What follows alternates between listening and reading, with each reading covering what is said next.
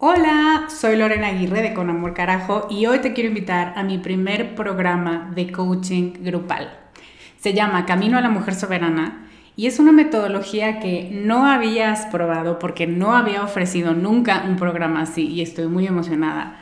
Es un coaching en grupo donde en ocho sesiones vamos a trabajar con la niña buena interna. Vamos a trabajar un bloqueo por sesión que estás cargando que no te permite construir una vida plena porque se activan respuestas de tu niña buena interna. Y te voy a dar una práctica para ejercitar una habilidad que contrarreste este bloqueo y, muy importante, vas a tener el input, las vivencias y las mejores prácticas de tus pares, de otras que están igual de interesadas que tú en trabajar con esta niña y con esta soberana y de quienes te vas a enriquecer mucho. Entre las habilidades con las que vamos a trabajar está el merecimiento, usar tu deseo como brújula, aprender a recibir, la autorregulación emocional y cuatro habilidades más. Este es un grupo reducido, tenemos 15 sillas y una de ellas puede ser para ti. Te invito a que vayas a descubremasdeti.com diagonal camino para revisar las ocho habilidades completas la metodología mayormente explicada, los planes de pago y para que veas dónde nos puedes encontrar si tienes preguntas. Te esperamos allá para recorrer este camino juntas. Hiring for your small business? If you're not looking for professionals on LinkedIn, you're looking in the wrong place. That's like looking for your car keys in a fish tank. LinkedIn helps you hire professionals you can't find anywhere else, even those who aren't actively searching for a new job but might be open to the perfect role. In a given month, over 70% of LinkedIn users don't even visit other leading job sites. So start looking in the right place. With LinkedIn, you can hire professionals like a professional. Post your free job on linkedin.com slash people today. ¿Te pasa que la gente suele cuestionar tus decisiones o que se cree con autoridad para decirte qué hacer o cómo hacerlo. O a veces te puede pasar que dudas si contarle o no algo a alguien porque tienes miedo de que se meta de más en tu vida o que empiece a hacer preguntas o que te empiece a decir cómo resolver tu situación. Bueno, pues este podcast es para ti. Estás escuchando Con Amor Carajo, capítulo 102.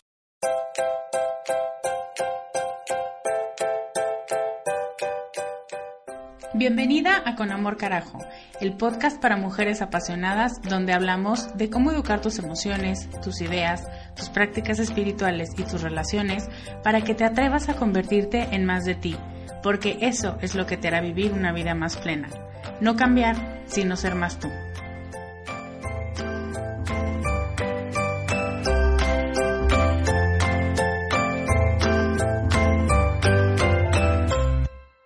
Hello, ya estoy de vuelta, ya no estoy nerviosa, se me pasaron mis nervios primerizos de la semana pasada, que está muy bien. Como que si te desencanchas, fíjate. Pero ya estoy aquí, soy Lorena Aguirre, soy coach de vida y quiero decirte con un poco de fastidio que contra toda mi voluntad quité la Navidad de mi casa. Yo no entiendo por qué hay que hacer eso. La verdad es que yo sería muy feliz con lucecitas todo todo el año. Ay, las voy a poner. En algún momento mi casa tendrá muchas lucecitas, vas a ver. Hoy te quiero hablar de dos ingredientes que son indispensables para construir relaciones maduras. Relaciones en general. No importa si son de pareja, si son de amistad, si son familiares. Existen dos puntos muy importantes que hay que alimentar para que podamos crecer en conjunto para que la balanza no se incline más hacia tu lado ni hacia el mío, para que no invadamos la esencia del otro y que podamos respetar nuestros propios límites. ¿Quieres saber cuáles son esos dos ingredientes? Súper en unos minutos te lo cuento. Antes, te quiero recordar que el reto Sé más tú está recibiendo nuevos participantes. Y sí lo digo en femenino y en masculino. Este es un reto que se abre cada año, que va a estar disponible solo hasta el domingo 21 de enero a las 10 de la noche, porque a las 12 de la noche, que son las 0 horas del 22, te llega el primer mail. Entonces, para que Si hay cualquier falla técnica, la podamos arreglar en la última hora, literal. Y estás invitada. Este es un reto que busca, a través de pequeñas tareas, acercarte a ti misma, a tu esencia, a lo que estás llamada a hacer por ti y por otros, y a corregir ideas erróneas y muchas veces esclavizantes que tienes sobre el mundo y sobre lo que debes hacer. Cada día te llega un mail con el reto y tienes todo el día para hacerlo y al final, si quieres, obviamente, si quieres, lo compartes con tus compañeros del reto en el grupo privado de Facebook. Yo estoy en ese grupo, yo participo todos los días y si me etiquetas, te contesto. Evidentemente no contesto todos los posts, es lo que quiero decir. Pero si hay algo en específico que mm, tienes algo que decir, algo que preguntar o necesitas algún tipo de orientación para hacer ese reto del día, yo estoy ahí. Y además, están las Big Sisters, que son mujeres que ya pasaron por donde tú estás, que ya hicieron el reto y que también están para coacharte un poco en, en los retos que se te vayan presentando para cumplir con tus tareas del día. En descubremasdeti.com diagonal reto hay muchos testimonios de participantes del año pasado y del año antepasado. Y el último es de hoy en un Facebook Live donde una de las participantes del año pasado dijo que el reto fue un parteaguas en su vida. Y yo quiero lo mismo para ti.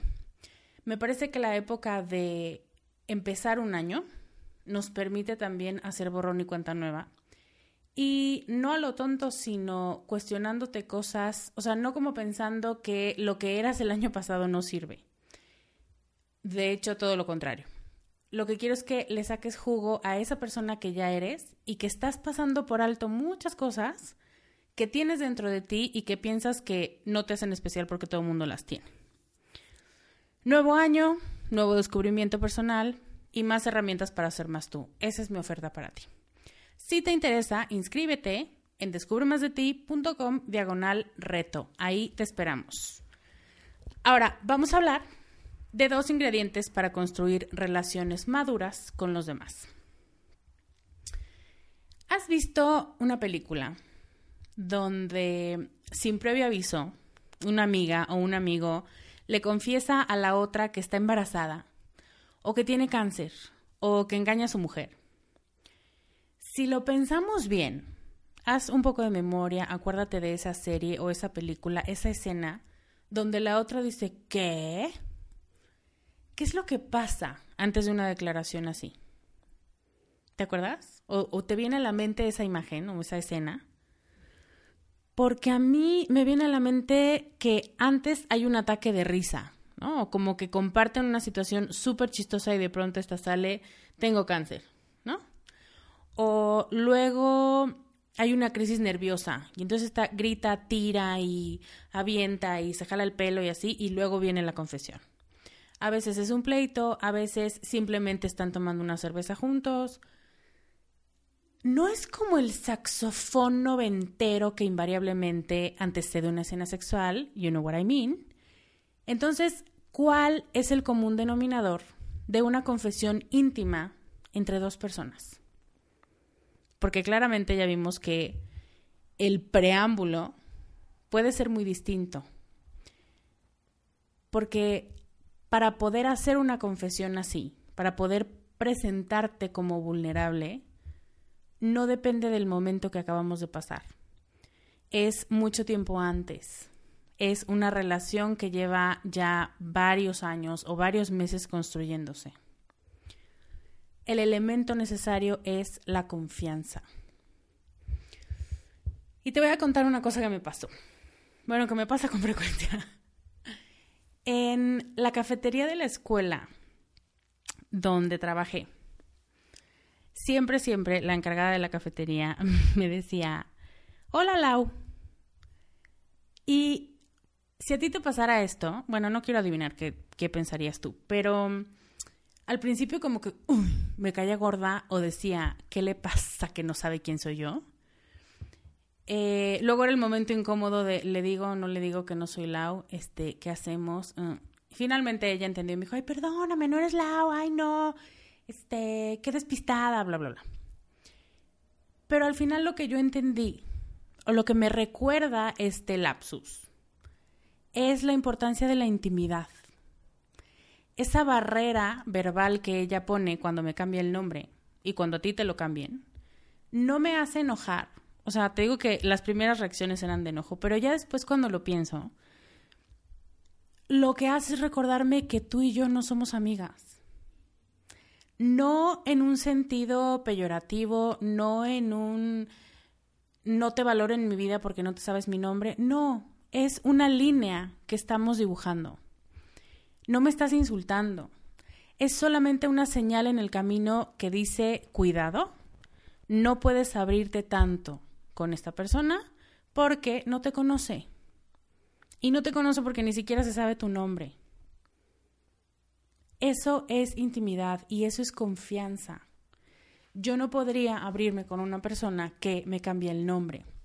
Pero muchas veces las relaciones no son tan claras como esto. Es como, obvio, Lorena, no le voy a ir a contar cosas a alguien que no sabe cómo me apellido. Pero hay algunas, algunos elementos que son importantes. El primero, y ya lo estipulamos, es la confianza, que ahorita te digo, como algunas ramificaciones que tiene esta característica. Pero es que si no hay confianza, no hay afirmaciones impactantes, no hay estas escenas y estas confesiones de las películas, no se construye intimidad. Somos como esta señora de la cafetería que me dice Laura. Y está bien, son límites que se están marcando y que te están diciendo, ella no es tu amiga, no te abras tanto. Pero si otra persona sí es tu amiga, si es alguien cercano, alguien que te respeta, alguien que quiere verte bien, entonces también tienes que darte permiso para abrirte, para confiar. La confianza es lo que te hace hacer confesiones íntimas y mostrarte cómo eres verdaderamente. Esto es ser vulnerable. Y el tema de la vulnerabilidad nos da mucho miedo. El tema con la confianza es algo que se construye desde que somos muy niños. Y esto seguramente ya lo he puesto como ejemplo antes, y es cuando el niño voltea a ver a sus papás o a sus abuelos o a sus adultos que lo cuidan y como que te ubica, ¿no? Ya se sentó en esa silla, en esa esquina de este cuarto. Y va y busca un juguete y voltea otra vez. Y si la mamá le dice, ay, muy bien, mi amor, a ver, enséñame tu juguete, trae el juguete, ve que la mamá lo aprueba y entonces se regresa. Y hay niños que después de eso ya no vuelven a buscar a la mamá. Porque el primer punto de contacto que tuvieron en este ambiente nuevo, con este juguete nuevo, fue de, muy bien, esto está aprobado, no te va a hacer nada, yo te cuido. Lo que necesita el niño es tener confianza en que ese adulto está presente, que no se va a perder, que no va a ser abandonado. Y cuando tiene este aseguramiento, se va. Este es el apego correcto, esta es la confianza correcta. No necesito que estés pegado a mí para saber que sigo siendo importante para ti. No necesito estarte monitoreando todo el tiempo, ni tú a mí, porque sabemos que tenemos un compromiso en esta relación, ¿no? Estoy pensando en específico en las relaciones de pareja. O mamá, no me tienes que estar llamando tres veces al día para ver cómo estoy, porque sí sigo viva y sí tengo la capacidad de mantenerme viva, ¿no? Y cuando sabes, cuando tienes esta constancia de la persona, es cuando construyes Confianza. ¿Y qué es lo contrario a la confianza, clase? Desconfianza. Muy bien. Vivimos en una sociedad desconfiada. Te decía hace rato que tenemos mucho miedo de ser vulnerables. Y nos da miedo porque no nos gusta sentirnos desnudos. Y porque hemos perdido la fe y la confianza en las instituciones y en las personas se hizo un estudio en Estados Unidos y se comprobó, simplemente con cuestionarios, que del 72 para acá, la gente pertenece a menos organizaciones que se ven en persona, que conoce menos a sus vecinos. O sea, si yo te pregunto cuál es el nombre de tu vecino de la izquierda y de la derecha, te doy una estrellita si me los dices. Que se ven con sus amigos, con su grupo de amigos, mucho menos. Y que incluso socializan familiarmente menos. Este estudio dice de una manera un tanto poética que estamos jugando boliche solos. Que no estamos jugando en un equipo, sino solos, porque podemos, porque el boliche no es un equipo que se tenga que jugar en equipo. Digo, un deporte que se que jugar en equipo. Pero sí se disfruta más en compañía de otras personas, que creo que es lo que quiso decir este investigador. Hemos perdido la confianza. Pero tú y yo que estamos en esta cruzada por cambiar el mundo a partir de cambiarnos a nosotras mismas, tenemos ciertas armas y ciertos elementos que podemos utilizar para restablecer esta fe y esta confianza en el otro. ¿Cómo podemos hacer eso? Primero es el concepto de unidad, me parece súper importante. Vivimos en una situación política, incluso internacionalmente, que busca separar y que busca ver lo que nos hace diferentes en lugar de buscar lo que hace al otro parecido a mí.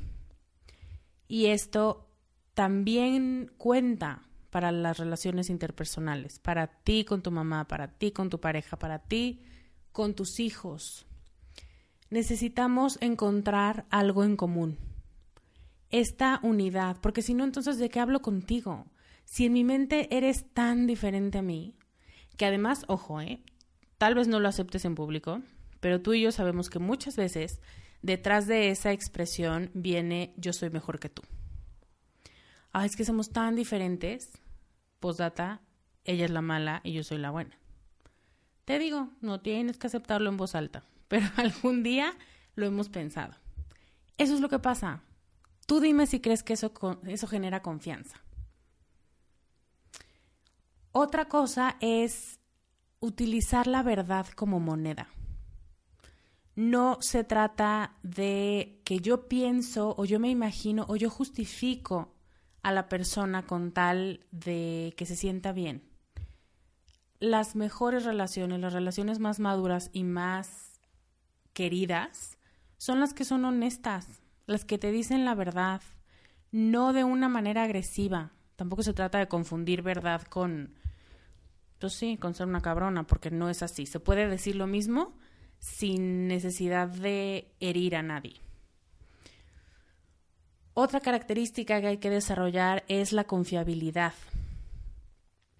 La manera en la que estamos presentes en la vida de alguien más en la manera en la que otros están presentes en nuestras vidas, en nuestros buenos y en nuestros malos.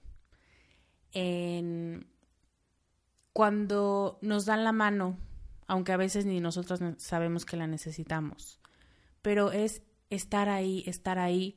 Una de las cosas que yo les decía a las mamás mucho cuando trabajaba con niños era, él te va a decir, te odio, te odio mamá porque no me dejas comer otro chocolate y tú le vas a decir, ay, mi amor, qué triste porque yo te amo. Y eso rompe, digamos que rompe el hechizo que por generaciones hemos cargado. De, ah, no, entonces yo tampoco voy a hacer algo por ti. Pero cuando tú dices, yo voy a estar aquí, hay límites que no se pasan. Y cuando alguien atenta contra tu dignidad, eso no es negociable pero yo voy a estar aquí cuando estás enojada y cuando me dices una frase hiriente y cuando después me sabes pedir perdón. Pero yo no voy a estar aquí solamente cuando estés sonriente y de buenas, porque eso no es una buena amiga. ¿no? Eso, eso lo hace cualquiera en un antro cuando lo acabas de conocer. Yo soy confiable porque estoy para ti y porque te detengo el pelo cuando vas a vomitar y porque te agarro la mano cuando estamos en el funeral de tu primo y por muchas cosas. Eso es, mi presencia en tu vida es confiable porque sabes que cuentas conmigo. I'm Sandra, and I'm just the professional your small business was looking for. But you didn't hire me because you didn't use LinkedIn jobs. LinkedIn has professionals you can't find anywhere else, including those who aren't actively looking for a new job but might be open to the perfect role, like me.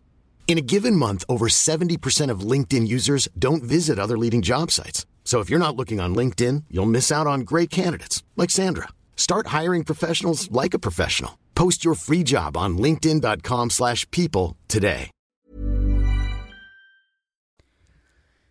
Otro elemento, y todo esto que estamos hablando, acuérdate que es para construir confianza. El segundo punto es un poco diferente. Parte de lo que podemos hacer también es desarrollar la comprensión. Es llenarnos, embarrarnos como mantequilla de empatía. ¿Qué tanto podría decir yo lo mismo que tú estás diciendo si estuviera en tus zapatos? No voy a pensar mal de ti. No voy a decir, ay, qué rara lo que está diciendo. Ay, no, qué difícil, qué diferente. Mejor me alejo porque ya tiene unas ideas bien raras. No, es parte de la confiabilidad. Voy a intentar comprenderte. Voy a intentar ver debajo de todo ese enojo que traes o de esa tristeza que traes, entender qué es lo que realmente estás viviendo, porque muchas veces la persona que queremos o que nos quiere no sabe interpretarnos porque nosotros no sabemos tampoco darle un mapa de cómo nos sentimos, porque ni nosotras sabemos. Entonces, buscar siempre que la comprensión sea una brújula y que no seamos mal pensadas en este sentido. De, ay, qué rara, seguro es porque es una jetona, seguro es porque me odia, seguro es porque ya está de malas, ay, qué asco. No, eso no es parte de la lealtad y de la sinceridad que trae consigo una relación madura. Y otra cosa es el tiempo. Una relación confiable no se da de la noche a la mañana. Necesitamos que existan varias oportunidades, que existan varios eventos y momentos en nuestra vida para que las personas que van a estar para nosotras, que van a ser confiables, que van a hablarnos con la verdad, que van a buscar tener cosas en común y no lo que nos separa, se hagan presentes. Entonces, cuando te sientas un poco orientada a, a dar mucho de ti o a abrir mucho de ti, piensa si es el tiempo correcto, si la persona ya te conoce lo suficiente o si todavía falta madurar un poco la relación. No te puedo dar un tiempo correcto porque no existe, pero lo que tu corazón te diga, ah, ya me siento cómoda, ya puedo hablar de esto contigo. Y pasa algo muy chistoso porque cuando tú empiezas a hablar de algo que te hace sentir vulnerable y es la persona correcta, es una amiga que se va a quedar contigo porque es confiable, ella también se abre. O una pareja. Y cuentas algo que te cuesta mucho trabajo y tu pareja también dice, yo viví algo parecido o en mi familia también vivieron algo así. Y entonces compartimos intimidad, compartimos un terreno en común y entonces podemos construir confianza. Porque esto que te estoy compartiendo no lo comparto con nadie más. Eso te hace especial en mi vida. ¿Ok? Este es el primer ingrediente para una relación madura, adulta, la confianza. El segundo elemento es observar y respetar el proceso de convertirse en persona del otro. O que tú observes y respetes mi propio proceso de convertirme en más yo. Y esto se basa en la premisa de yo te valoro, yo te quiero así como eres y no te quiero cambiar. Y es que tú no me puedes decir qué hacer porque no sabes lo que es mejor para mí. Cuando somos, cuando somos niños, pues sí, nuestros papás nos dicen, no te vayas por ahí porque hay lodo, te vas a caer y te caes. No brinques en la cama porque te puedes lastimar y te lastimas.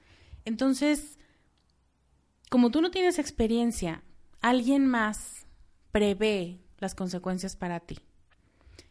Pero cuando nos volvemos adultos y cuando queremos alcanzar una madurez, tenemos que tener la capacidad de decir, tú no me puedes decir qué es lo mejor para mí, porque ni yo misma lo sé, porque estoy en ese proceso, porque lo sigo descubriendo.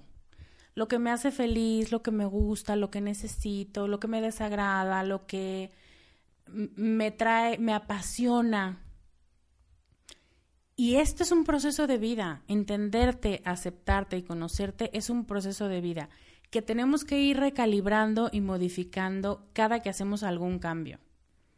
Por eso cada año es como este, esta necesidad natural de recalibrar energía y de decir, sigue siendo importante para mí lo que era el año pasado. Y es importante tenerte paciencia y observarte cada cierto tiempo para tocar base contigo, para ver si sigues parada donde estabas hace unos meses o hace unos años, y así entenderte mejor. Y hablando de, justo de eso se trata el reto Sé más tú, de hacerte preguntas para ver dónde estás y qué es lo que ha cambiado desde la última vez que te lo preguntaste. Esto cuando hablamos de ti, y esto quiero que lo entiendas no como tú no me puedes decir que es lo mejor para mí como altaneramente, sino no puedes porque ni yo puedo y yo soy la que vive conmigo todos los días. Y estoy apenas descifrando el proceso de entenderme. Y cuando hablamos del otro, es decirle, lo que quiero de ti, persona en la que confío, mamá, papá, eh, pareja, amiga, es que estés cerca de mí, que te quede cerca, que observes mi proceso, que me ayudes a levantarme si me caigo o si te pido ayuda, pero no me juzgues y no te enojes conmigo porque no hago lo que tú me dices o lo que tú quieres o lo que tú te imaginas que me va a hacer más feliz. No me quieras imponer cómo debo ser o qué decisiones debo de tomar solo porque tú las tomaste en algún momento de tu vida y te funcionaron, no quiere decir que me vayan a funcionar a mí. Hay una serie que me encanta que se llama Orphan Black, que es un thriller, pero también es un thriller bioético, diría yo, porque habla sobre clonación y sobre cómo el laboratorio que clona a los clones, es que no quiero spoilear nada, Em, observa su desarrollo a lo lejos y les hace pruebas y mide cómo está su salud, pero nunca interviene. Ellas están en riesgo, ellas mueren, ellas les pasan muchas cosas, pero el laboratorio no interviene.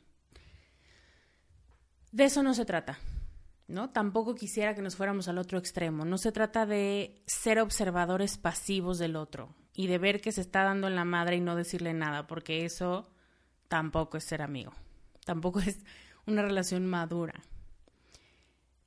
Em, es decirle eso, yo ya pasé por ese camino, a mí no me fue bien, pero si quieres ir por ahí, yo me quedo cerca de ti, porque si te caes como yo me caí, quiero que tengas una mano como la que yo no tuve. Eso es un total amor y un total desprendimiento, que es lo que necesitamos para poder confiar. De igual manera, cuando le dices a la gente que amas lo que piensas de las decisiones que están tomando, no es quererlos cambiar, es preocuparte por ellos. Y eso es muy lindo. Muchas gracias. Lo único que tienes que cuidar es no perder el respeto a la libertad que tiene el otro de hacer lo que quiera y de equivocarse si quiere y, y, no castigarlo por no haber hecho lo que tú dijiste. Creo que la imagen que acabo de decir hace rato es muy linda y es muy clara. Yo quiero estar ahí para ti porque cuando yo me caí me hubiera gustado que alguien estuviera ahí. Pero no, lo que solemos hacer es, ah, ok, te quieres caer y ya que se cae, viste, te dije, ahora párate. Y eso no genera confianza. Y eso no genera respeto. No estás viendo al otro crecer, estás viendo al otro caer y eso rompe las relaciones. Y lo que hay que hacer es así como tú le dices a quienes amas lo que opinas y no quieres imponer, pero sí decir, también tú dime lo que ves, dime lo que crees que me puede hacer feliz, comparte conmigo tu sabiduría de vida, porque a lo mejor tienes muchos años más que yo y por supuesto que tienes más experiencia en esto de vivir, pero acepta que yo no quiera hacer lo que me dices y que no es personal y que no es contra ti. Y esto aplica al revés. La gente no está obligada a hacer lo que tú crees que es mejor para ellos. No te condiciono. Independientemente de lo que hagas, yo te acompaño, yo te cuido y yo te veo crecer. Evidentemente, si eres mamá de un niño pequeño, sí tienes que meterte y sí tienes que decirle qué hacer, sobre todo si su vida o su salud o su libertad están en riesgo. Tampoco queramos ser super hippies con los niños, porque los niños es negligencia si no les decimos cuál es la ruta correcta. Estamos hablando de adultos, pero me pareció importante hacer esta aclaración porque muchas veces hay personas que con eso se sienten como con un peso menos. No, que haga lo que quiera. No, ya el que decida. Sí, pero si tú no le das una ruta, él decidirá con muy pocas bases y seguro se va a caer muchas más veces de las que lo haría si le dijeran que no cruces la calle sin ver. ¿Ok? Esto era un paréntesis. El amor que tiene la gente o el otro lado de esta relación madura les hace decirme lo que ven que puede salir mal. Pero es ese mismo amor el que los debe hacer respetar mi decisión. Eso es amor, desinteresado y aceptación del otro. Y eso une como el pegamento más fuerte del planeta. Brené Brown, que ya debería de pagarme comisión porque hablo de ella casi que cada capítulo, tiene una mm, analogía con un frasco de canicas y dice que todos tenemos o todos somos como un frasco de canicas. Bueno, esto es una adaptación de algo que le contó su hija, pero hay personas que le suman a tu frasco y que le ponen em, obras y acciones y preocupación genuina por ti y porque estés bien.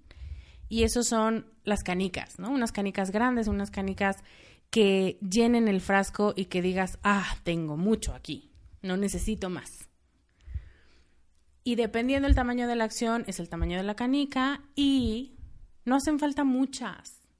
Solo hace falta que sean muestras constantes de presencia y de confianza y de respeto. En Emociones Educadas, mi programa, hablamos mucho de esto, incluso tenemos un formato para hacer un inventario de personas en tu vida que podrían pasar la prueba de las canicas de Brené Brown que le suman a tu vida y que no te hacen sentir chiquita e impotente. Ya te voy a estar hablando más del programa en unas semanas, pero por el momento y para terminar con este tema, quisiera que hagas un escaneo mental, si quieres por escrito también, de las personas que te rodean, de las personas que quieres y en las que confías. Identifica cuáles son tus personas del frasco tus amigos, tu pareja, tu familia. No quieras meter a fuerza a alguien porque a fuerza no caben. Piensa quiénes son los que le suman, los que aportan, los que le dan caricias a tu alma y te hacen sentir aceptada y no juzgada. No te mortifiques si son pocos. El promedio de la gente del frasco de canicas es dos. Dos personas porque lo importante no es la cantidad, sino la calidad. Estamos hablando de muchos filtros y no todo el mundo logra pasarlos todos. Y con lo último que quiero que te quedes es con que seas muy consciente de tomarles en cuenta a las personas que te rodean y que tienen estas acciones contigo, eso que están haciendo por ti. Que les puedas escribir un WhatsApp o un mail o decirles a la cara, hoy me di cuenta de cuánto le sumas a mi vida y te lo agradezco. porque eso también sigue construyendo confianza y sigue construyendo una amistad o un amor o un lazo familiar sobre, sobre bases sólidas. Me gustaría que me contaras en descubremasdeti.com diagonal 102 con qué te quedas de este capítulo. Si tus relaciones son más maduras o si tienes que trabajar más en ellas, pero no como una tarea tediosa, sino como algo que te emociona porque tienes un poco más claro por dónde. Antes de despedirme te quiero recordar que el reto Sé Más Tú está con las puertas abiertas, que empezamos el 22 de enero y que me va a encantar poder verte, cuestionarte cosas importantes en tu vida y ver quién eres hoy después de muchos meses y después de un año completo, un ciclo completo de estar trabajando en ti misma. Si te quieres inscribir, la página es descubremasdeti.com diagonal reto. Ahora sí me despido. Te mando un beso y un abrazo y te sigo deseando un excelente año. Yo soy Lorena Aguirre y te veo la próxima semana. Un beso.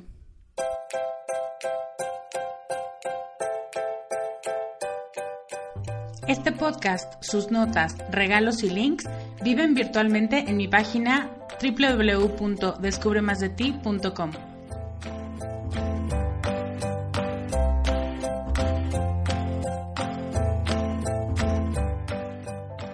Carajo. Locución adjetiva ponderativa malsonante que significa, entre muchas otras cosas, algo muy grande y muy intenso. En mi mundo así es como tienes que conocerte, valorarte y amarte con una intensidad tan grande que no pases desapercibida. El mundo necesita que seas más tú y que nos enriquezcas a todos con tus habilidades, tus talentos y tus sueños. ¿Te atreves?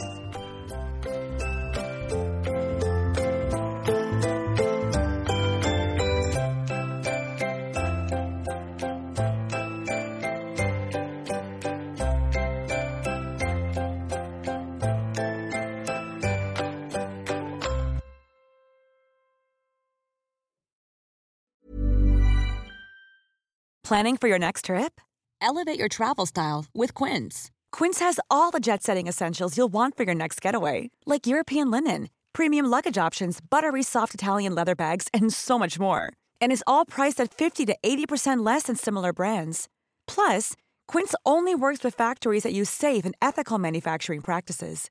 Pack your bags with high-quality essentials you'll be wearing for vacations to come with Quince. Go to quince.com slash pack for free shipping and 365-day returns.